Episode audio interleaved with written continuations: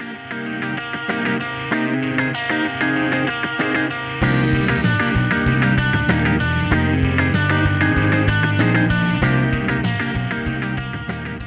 everyone, and welcome to South Pole's Climate Chatter podcast. I'm Ajit Padbidri, and I'm based in Sydney.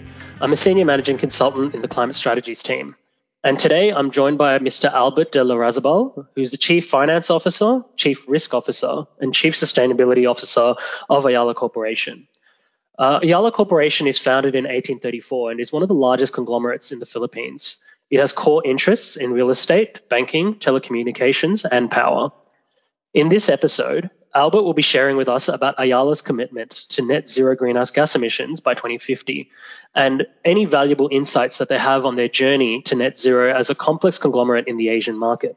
Um, Albert, so just wanted to say welcome to Climate Chatter and thank you for joining us today. Uh, my pleasure, Ajit. And, and uh, you know, it's a start of a journey that we've undertaken and really looking forward to outcomes. Yeah, definitely. I think um, we're, we're very excited to be partnering with Ayala Corporation, and um, it's great to have you here today on, on the Climate Chatter podcast just to get a real understanding of all the exciting things that Ayala Corporation is doing um, in this space. And so, firstly, could you tell us a little bit about Ayala Corporation? So, Ayala's been around for a bit. Actually, it was founded in 1834. So, it's, it's been around 188 years. Um, and interestingly enough, it started off as a distillery. Uh, it was a partnership named Casa Roxas between uh, Roxas and Ayala. And they've evolved interestingly through time. They got into agriculture, then eventually into banking, which was, I think, one of the oldest banks in, obviously, the oldest bank in the Philippines and possibly in Asia as well. But today, if you look to where we are, it's clearly a much, much more varied portfolio. And I think what it does is it kind of mirrors the way the economies have evolved and how Ayala has always been what we call a business builder, coming in with new businesses that are relevant to the times and, and obviously mirroring the progression of economies. Great, yeah, no, that's um, really interesting to understand how Ayala started off as, you know, a distillery 188 years ago, and to see what it's become today is quite fascinating. Given that this podcast is the climate chatter, I think I'd be remiss not to mention the topic of sustainability. And um, what I'd like to know is why sustainability is so important to Ayala Corporation. Well, you don't last 188 years if you're not uh, thinking about how you stay relevant and sustainable through time what has changed uh, in many respects is the demands that sustainability brings about through time. Uh, I think what has stayed constant through that time is the values of the Ayala family in the context of its role in nation building and the support that they've always tried to provide in that context. Um, and if you look at more recent years, how that has evolved into efforts around environmental stewardship, social progress, good governance, ESG, and then all wrapped up around improving the lives of the Filipino people, uh, central in all of how we do business. In the last five years, has seen our uh, processes and ecosystems evolve uh, even more. Obviously, we have seen such unprecedented economic growth in the 10 years prior to the pandemic. But at the same time, we've also seen the unequal distribution of that wealth. And so we've been very focused on the you know SDGs that the United Nations have come up with, and obviously the ESG framework and programs that we need to embrace and continue to embrace. And it's all about ensuring that we continue to stay relevant and that we continue to support the broader environment we live in, the people we interact with, uh, and the country as a whole. So in 2018, we launched the Sustainability Blueprint, which continues to be one of the key frameworks that allows us to bridge some of the societal gaps that we believe are absolutely important in achieving the UN Sustainability Development Goals.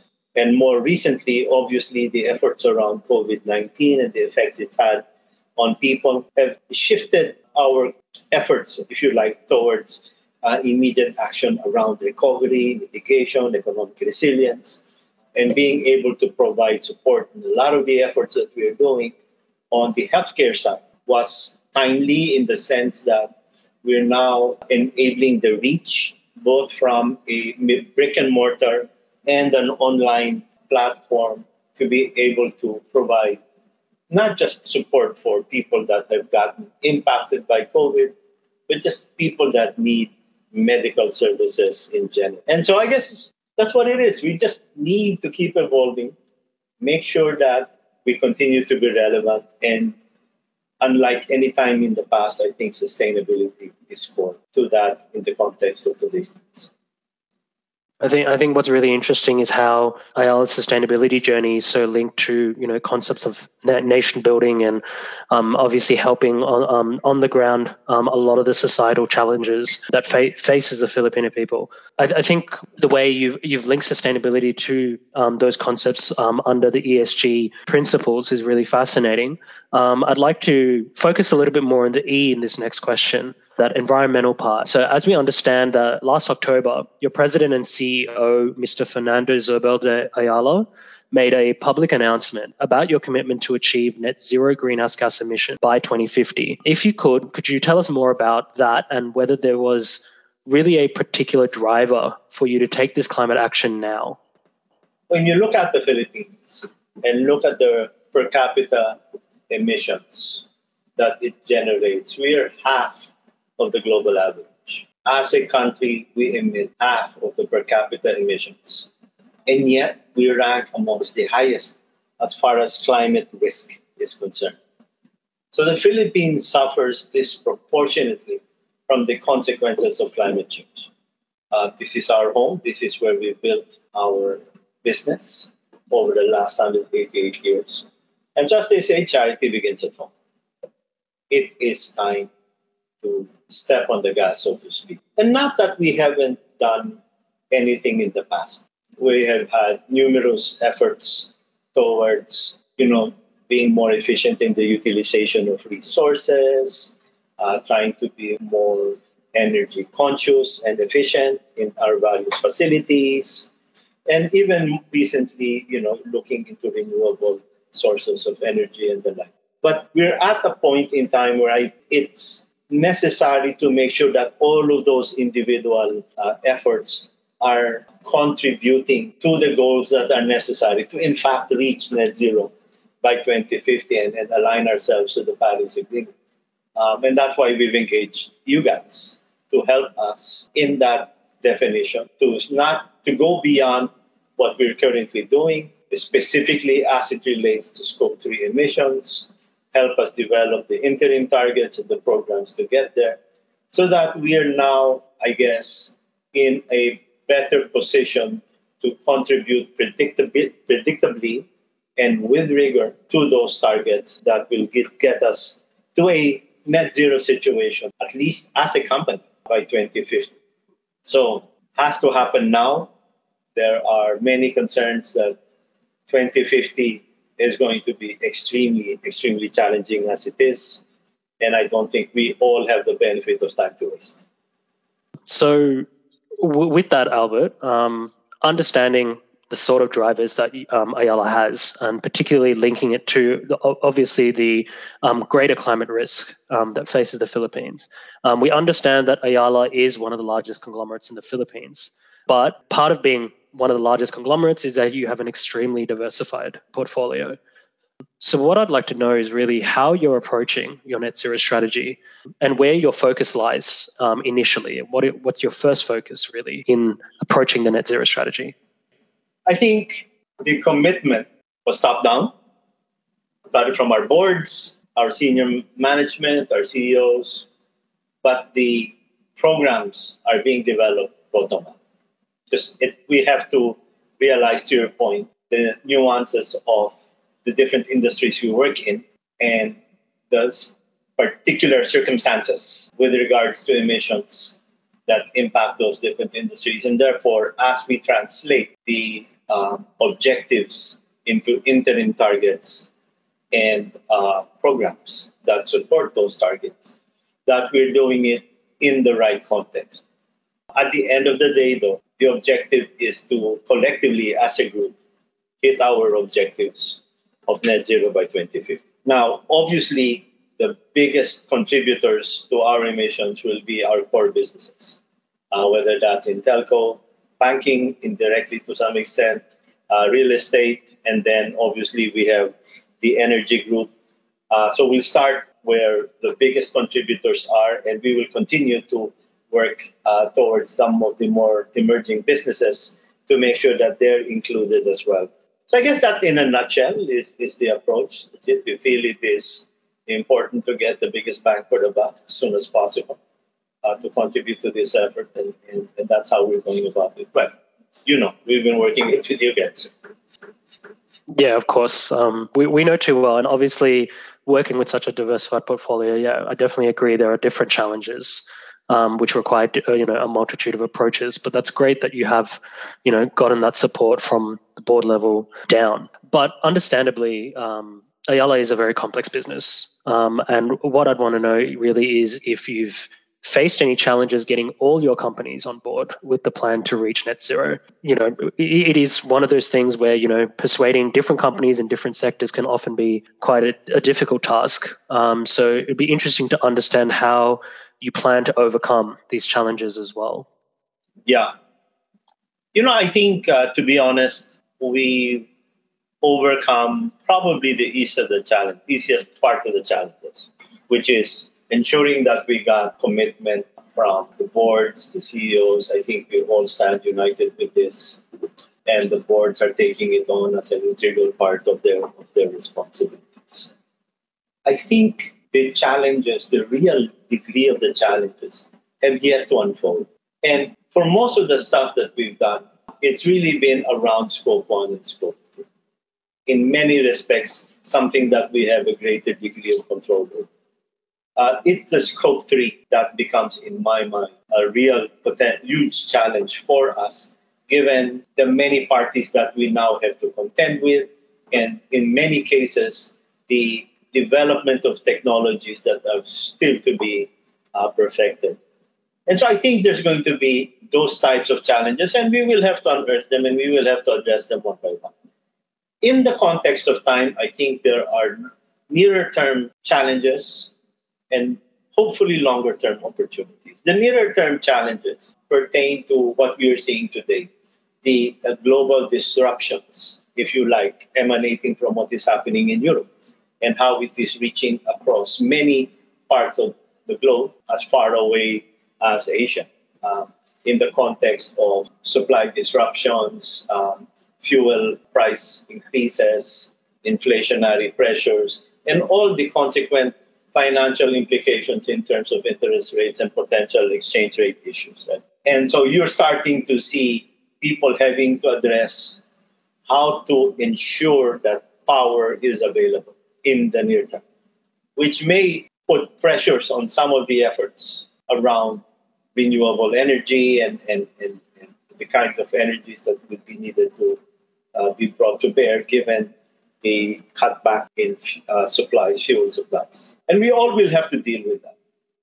But I truly believe that it does provide us longer term opportunities in renewables.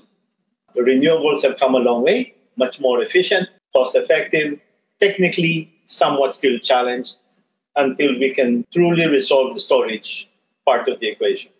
You know, we're seeing huge steps on that, and, and I think uh, with what we are seeing happening today, I think people and, and companies will double down on their efforts to pursue this. And I think that will be on a longer term basis uh, something that will work for us.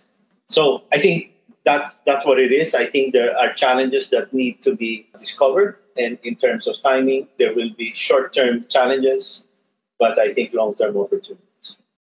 Yeah, awesome. Um, yeah, that's really, really um, interesting, Albert. And I think um, the renewable energy space is definitely something that's going to be fundamental um, to mitigating uh, climate change. And I think getting there is, is definitely a long, hard road, but it's a very necessary one. And so I think um, that'll be an interesting challenge to see um, play out um, making the commercialization of renewable energy in the Philippines more or less a, an increasing reality into the future.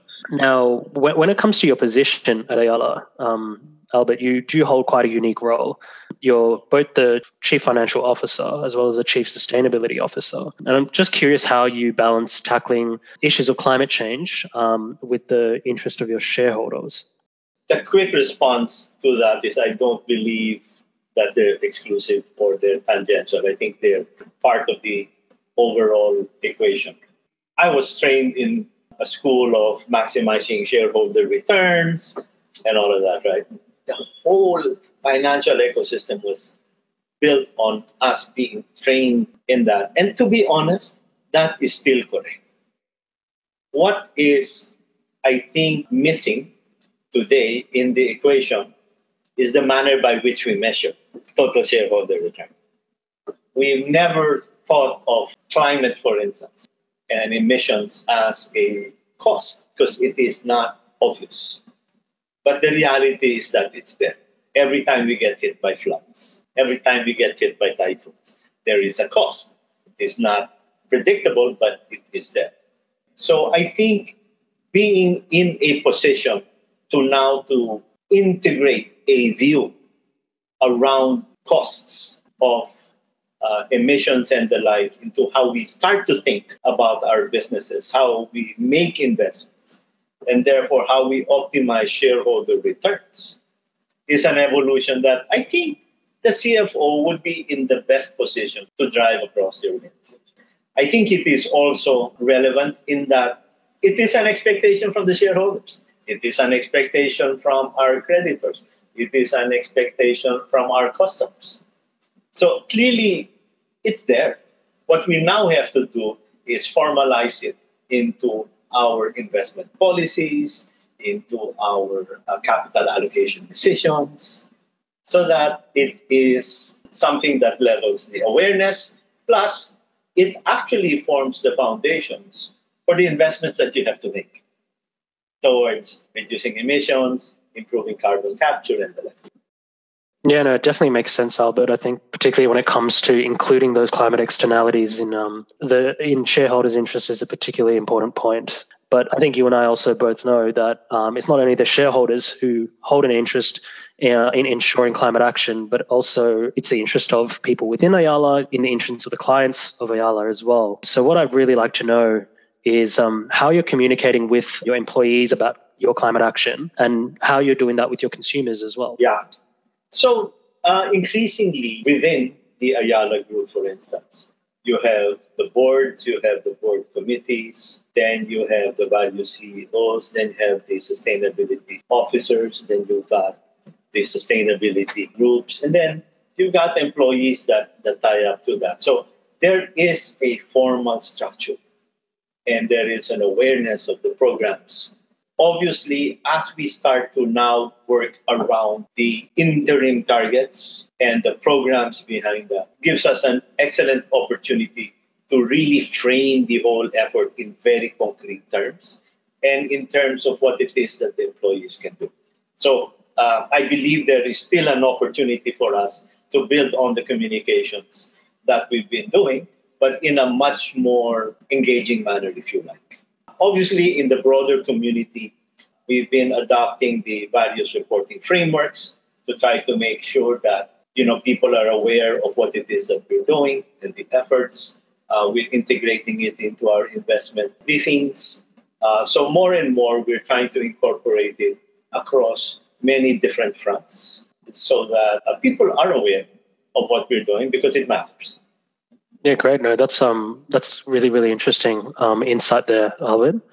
I guess my final question to you really is, what's next for Ayala? Well, well what what are kind of what do, what does the future hold for Ayala Corporation? You know, I think the last couple of years have high awareness of the way dynamics can change so rapidly, and whether that is brought about by the speed by which the climate is getting impacted, whether that is how the globe can get impacted by pandemic situations overnight, suggests that there is a need for us to be much more aware of risks. I think we've all learned how to be able to be more resilient in a situation like this, how we have to be able to adapt more quickly. There's been tons of learnings. And I think it will set very strong foundations moving forward. Inherent in all of that is technology. And what I would like to term it as is technology for good. There is a way to use this to be able to enable Ayala to be in a much more resilient position moving forward. Inherent in that, I think climate change and our effort towards getting to a net zero global economy, I think is, is going to be a central theme amongst others. Obviously, changing consumer dynamics and all of that will form a major part of it. Are there geopolitical issues that we will have to deal with? All of those are uncertainties of the future. The global climate issue is, in my mind, one of the realities that we have to deal with. I think it will redefine the way Ayala works moving forward. Uh, but I also think it will give us a really good opportunity to be relevant with our shareholders, to sustain us for the next 188 years. And that's in terms of our shareholders, creditors, our clients, our employees, and the ecosystem that we deal with. And so it, it's the start of a journey. We've been around 188 years. I think we can make it to the next 188. Great. It's it's really fascinating to hear what's in store uh, for the future of Ayala Corporation. Um, and Albert, it's been really great having you on the podcast to really understand uh, the ambition behind Ayala's commitment and understanding what sort of challenges lie ahead. And I'm, I'm sure that it's going to be quite an exciting journey, and we're very excited to be on this journey with Ayala Corporation. Um, so I just want to thank you for your time today talking about this with us. Thank you for inviting us. I mean, uh, it, it's really been a pleasure. It's a topic we hold near and dear to our hearts. And I would like to just say that uh, we're extremely grateful for the support that South Pole is providing us. Uh, clearly, it's not an easy path. And I think the progress that I've seen makes us extremely confident about our ability to pursue this this program effectively. So thank you, and uh, it's been a pleasure to join you today.